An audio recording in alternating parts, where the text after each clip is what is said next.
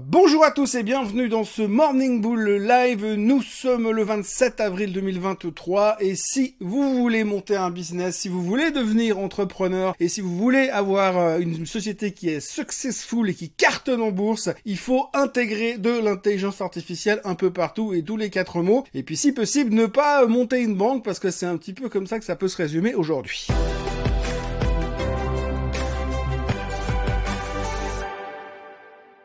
Donc, euh, nous avons un marché qui a terminé légèrement en baisse un peu partout, que ce soit en Europe, aux États-Unis. Le seul truc qui s'en sort relativement bien aux États-Unis, c'est la tech. Le Nasdaq termine en hausse hier soir. Bon, pas une monstre hausse, mais en hausse quand même. Microsoft a donc récupéré 7% et aidé le marché à tenir le coup de ce côté-là. On se pose cependant beaucoup de questions dans d'autres parties de l'économie. Alors pour l'instant, si on regarde simplement l'économie technologique, tout va bien. Microsoft cartonne. Hier, on a vu les résultats de Meta, c'est pareil ça cartonne aussi, superbe résultat, meilleur que les attentes, et ils mettent de l'intelligence artificielle partout. Je suis tombé sur un article ce matin qui disait Microsoft a cité 50 fois le mot intelligence artificielle dans son euh, communiqué de presse d'hier, enfin d'avant-hier quand ils ont publié leurs résultats. Et si vous regardez ce qu'a dit euh, Zuckerberg hier, il a placé aussi probablement 50 fois le mot intelligence artificielle dans son communiqué sur les résultats de Meta Platform. Donc en gros, c'est de nouveau la thématique à la mode. On adore ça. Euh, Meta Platform prend 11% after close à cause de l'intelligence artificielle, mais aussi des bons résultats. Tout le monde est revenu sur son opinion sur Meta. Je rappelle que depuis une année, c'est une boîte de et que tout le monde est revenu sur la question en se disant bah, finalement ils ont bien tourné la veste, ils ont bien restructuré la société. Bon, ils ont viré 25 000 personnes au passage, mais c'est pas grave. Du coup, apparemment, l'environnement de travail est meilleur, la boîte est plus stable. C'est pas moi qui le dis, c'est Zuckerberg qui l'a dit hier soir. Et en plus, il y a l'intelligence artificielle. Que demande le peuple? C'est juste la meilleure société qu'on puisse avoir. Si vous avez tout ça en même temps, c'est formidable. Vous licenciez, vous faites des résultats mieux que les attentes, vous êtes positif pour l'avenir et vous collez de l'intelligence artificielle dans votre communiqué de résultats et c'est fantastique, ça fonctionne très bien. Par contre, pour ce qui est du reste, c'est un peu plus compliqué. C'est un peu plus compliqué parce que on a vu, euh, on se pose quand même beaucoup de questions. On sait qu'on va avoir les publications du PIB américain tout à l'heure. On commence à s'angoisser en se disant et si, et si le PIB était plus bas que les attentes? On voit quand même un ralentissement dans l'économie quand on regarde non seulement les chiffres économiques, mais également les déclarations des sociétés qui ne parlent pas d'intelligence artificielle, qui vendent des trucs concrets et qui vivent dans la vraie vie et qui ne sont pas de la technologie. Eux, ils ont quand même l'air de dire que ça ralentit très fort et que ça fait très mal. Donc du coup, il y a quand même des conséquences qui vont nous tomber dessus en disant peut-être que la récession va quand même nous tomber dessus et ça va faire un tout petit peu bobo. Jusqu'à maintenant, on était concentré sur l'inflation et ce que la Fed allait faire. On aura nos réponses la semaine prochaine, vous le savez, mais une fois que ça sera fait, on va peut-être pouvoir passer à autre chose et peut-être que cette autre chose sera la peur de la récession. Mais en tous les cas, euh, pour ce qui est de la Fed, eh bien on va attendre jusque là, mais c'est vrai que depuis quelques jours, on en parle beaucoup et hier, on en parlait peut-être encore un peu plus que d'habitude. Et d'ailleurs, pour imager cette crainte de la récession, il faut simplement voir ce qui s'est passé par exemple sur le pétrole hier. Alors le pétrole s'est fait démonter, on traite autour des 74 dollars et des poussières maintenant. On est revenu en dessous du prix auquel nous étions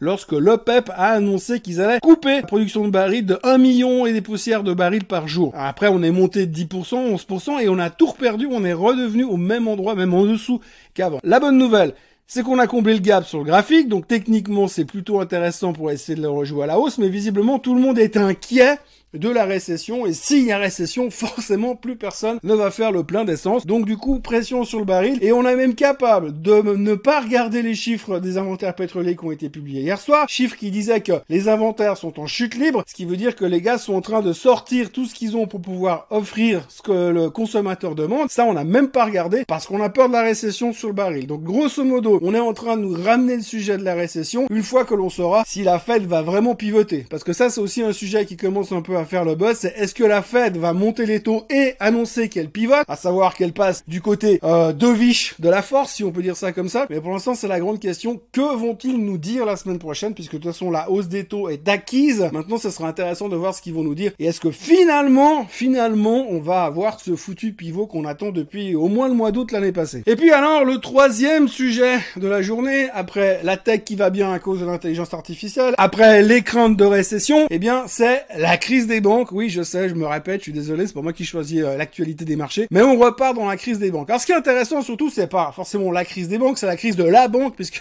le problème actuel, c'est First Republic. Donc First Republic, ils ont communiqué hier, hein, parce qu'ils se sont pris 50% dans la tête euh, mardi, euh, et hier ils se sont dit, faut qu'on communique pour dire aux gens que tout va bien, hein, et que finalement, on est juste en train de restructurer la boîte. Alors ce qu'il faut savoir, c'est que First Republic, lors de la publication des résultats en début de semaine, ils ont fait un conf call pour les euh, devant les journalistes et devant les, euh, les analystes. Et en fait, en général, dans ce genre de conf call, à la fin, eh bien, vous ouvrez la parole aux, analystes et aux journalistes pour qu'ils puissent poser leurs questions. Eux l'ont pas fait. Ils ont fini le truc, ils sont partis, ils ont pas répondu aux questions.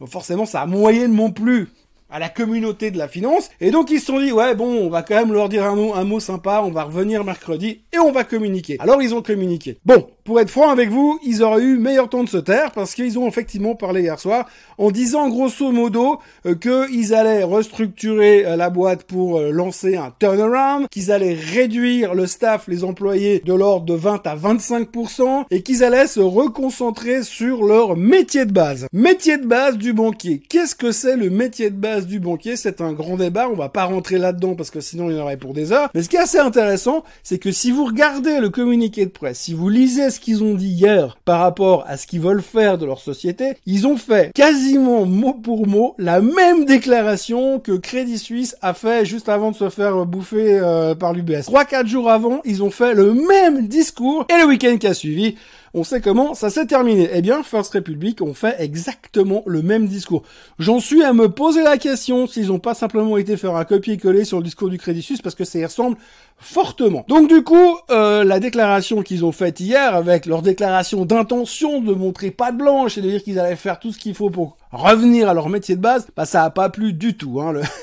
Le, titre a encore perdu 30%, et là on est à moins 96% depuis le 1er février, grosso modo. Donc, alors ce qui est assez intéressant, c'est que finalement on a l'impression que sur les banques régionales américaines, il n'y a pas de panique qui se déclenche. Hein. Pour l'instant, on est plus ou moins serein, on se dit que c'est un problème localisé à la First Republic, mais quand même on est un tout petit peu stressé sur le secteur bancaire en général, et ça se ressentait encore une fois hier, pression sur le secteur parce qu'on se dit est-ce qu'il va y avoir contagion? Pour l'instant, on a l'impression qu'il n'y aura pas contagion, c'est ce qu'on nous dit, mais il y a aussi pas mal de monde qui espère que finalement et le Washington va se réveiller entre aujourd'hui et la fin du week-end pour dire bah finalement on va trouver une solution un peu à la mode de, l'UBS. Alors ce sera pas l'UBS qui va racheter la First Republic, mais vu le pognon que JP Morgan, Bank of America et Wells Fargo ont mis dedans, ce serait pas étonnant qu'il y ait un des trois qui dise bon bah à ce rythme-là autant la racheter et qu'on n'en parle plus, hein, parce que vu la situation actuelle, ça va être compliqué et on va certainement revenir à ce risque de contagion, mais pour l'instant, ça tient qu'à un cas,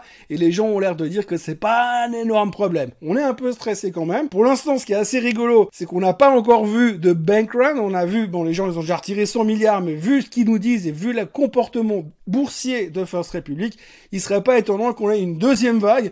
Ceux qui se sont accrochés euh, pour ne pas couler avec la First Republic, eh ben, ils vont peut-être dire, bon, cette fois, ça suffit, les gars, moi, je me casse. Donc, ça sera intéressant de voir ce qui va se passer ces prochains temps. Ou alors, est-ce que simplement, il y en a un qui va jouer le chevalier blanc et qui va la pour qu'on en parle plus et que ça fasse moins de bruit, ce qui me paraîtrait finalement être une bonne solution, surtout pour euh, faire taire la rumeur. Finalement, imaginez-vous, la FINMA, la BNS et le Conseil fédéral, ils ont quand même été euh, inspirants pour les marchés. Parce que si First Republic se fait racheter par JP Morgan, disons au hasard, eh bien on pourra clairement se dire derrière que c'est grâce aux Suisses, parce qu'ils ont été inspirants sur ce coup-là. Une journée sans plafond de la dette n'est pas une vraie journée, donc on parle du plafond de la dette, puisque hier les républicains se sont mis d'accord pour proposer une solution qui permet de rehausser le plafond de la dette, évidemment il n'y a pas d'alternative, tout en faisant des économies, en proposant des économies sur certains postes du budget américain. Alors c'est bien, c'est un bon effort et c'est assez satisfaisant. Maintenant, les républicains sont en train de demander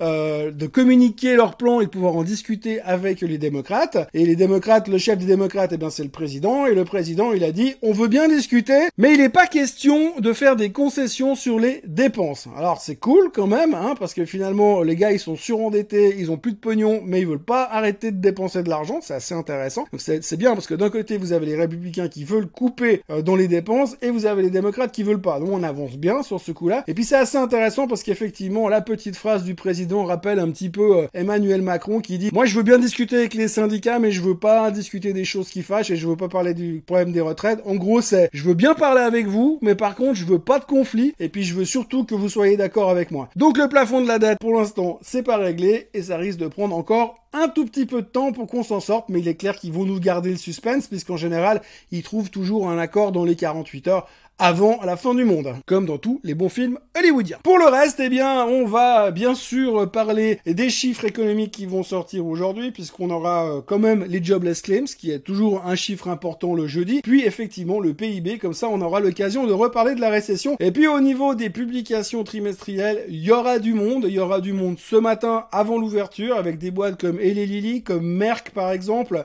ou comme Caterpillar, qui nous permettra de voir une vraie réalité par rapport à l'économie. Et puis, après la clôture ce soir aux États-Unis, nous aurons encore un GAFAM, Amazon qui va publier, et ce sera intéressant aussi parce que Amazon devrait profiter du retour du cloud, comme on l'a vu chez Microsoft, mais aussi le, le, ralentissement de la consommation qui risque de peser de l'autre côté. Donc ce sera intéressant de voir comment on va interpréter ces résultats. Il est vrai qu'Amazon aussi beaucoup licencié, donc ça a dû bien améliorer ses marges, et donc ce sera aussi des choses intéressantes à regarder. Il y aura également Intel qui devrait publier une monstre perte, mais ça c'est déjà dans les prix. Euh, tout le monde a l'air de dire que c'est la dernière fois qu'Intel publie un, trimestre pourri. Il faudra surveiller ça, ça sera intéressant à voir aussi pour les semi-conducteurs, et surtout pour les semi-conducteurs. Et puis il y aura surtout le truc toujours super drôle après la clôture, c'est Snap qui va publier ses résultats, puisque Snap, à chaque fois qu'il publie, ils nous font un truc euh, assez spectaculaire. En général, une euh, journée de publication pour Snap où ça ne bouge pas de 20%, c'est pas une vraie journée de publication. Voilà ce que l'on pouvait retenir aujourd'hui de ces marchés financiers. Donc en gros, il faut parler intelligence artificielle, il faut parler les banques qui sont en crise, enfin une banque qui est en crise, et puis les craintes de récession qui arrivent à toute vitesse. Et n'oubliez jamais, le plafond de la dette n'est toujours pas réglé. N'oubliez pas de vous abonner à la chaîne Suisse Côte en français, de liker cette vidéo